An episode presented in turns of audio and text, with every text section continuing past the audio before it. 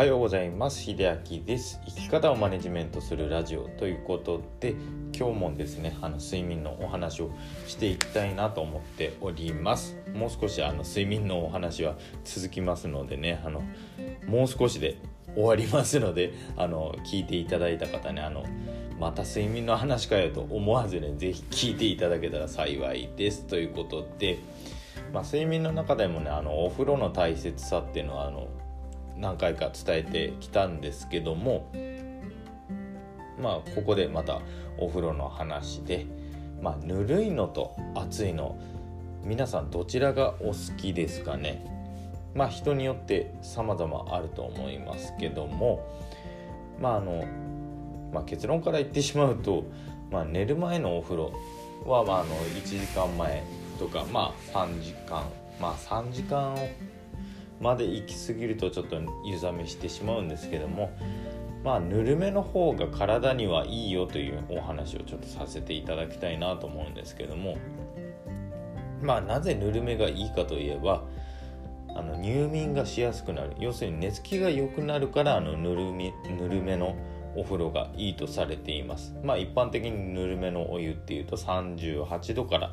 40度って言われていますけどもねあのそんないちいち水温計みたいなねあの温度計がないから分かんないって言われる方もねもしかしたらおられるかもしれないんですけどもまあ要するにその心臓がちょっとドキドキしない程度とかまあ熱いお湯入ると分かるんですけどもちょっとねあの心臓がドキドキした感じとかないですかね。あとはそうですねあの入ってそう時間も経たないうちにその体が少し赤くなっていたりとか。まあそれはちょっと暑すぎる、まあ、目安ですかね。で自分がちょっとぬるいなっていう思うぐらいの温度が一番適温かと思います。でこれ何が違うかっていうとあのガスコンロでねあの強火と弱火を考えていただきたいんですね。でまあ料理で言うとまあ、お肉をフライパンの上に乗せて弱火で、まあ、じっくり加熱したものと強火で加熱したもの。どちらが奥まで火が通りますかっていう中まで火が通りますかってまあ簡単な質問ですね。あの料理やられなくてもお分かりになるかと思うんですけどももちろん弱火で加熱しじっくり加熱した方が中まで火が通ります。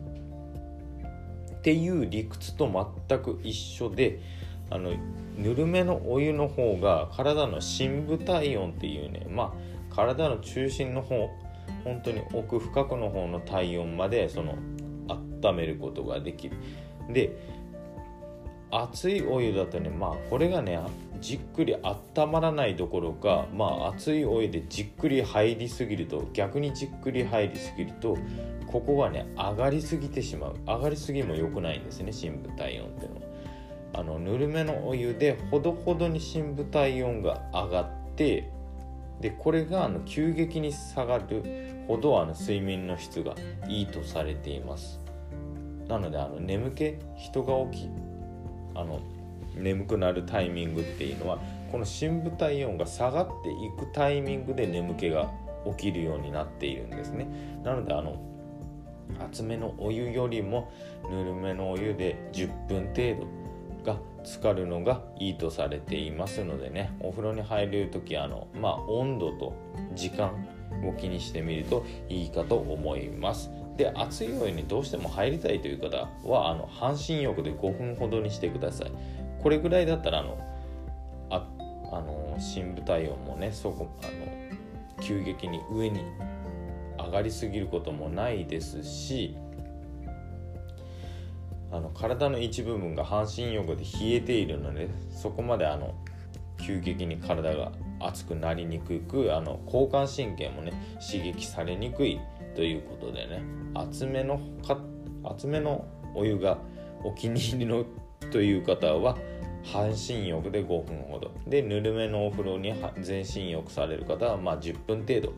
まあ、10分から15分ぐらいですかねに入られるといいのでね是非ご参考にしてみてください。ということで最後まで聞いていただいてありがとうございました。それではまた。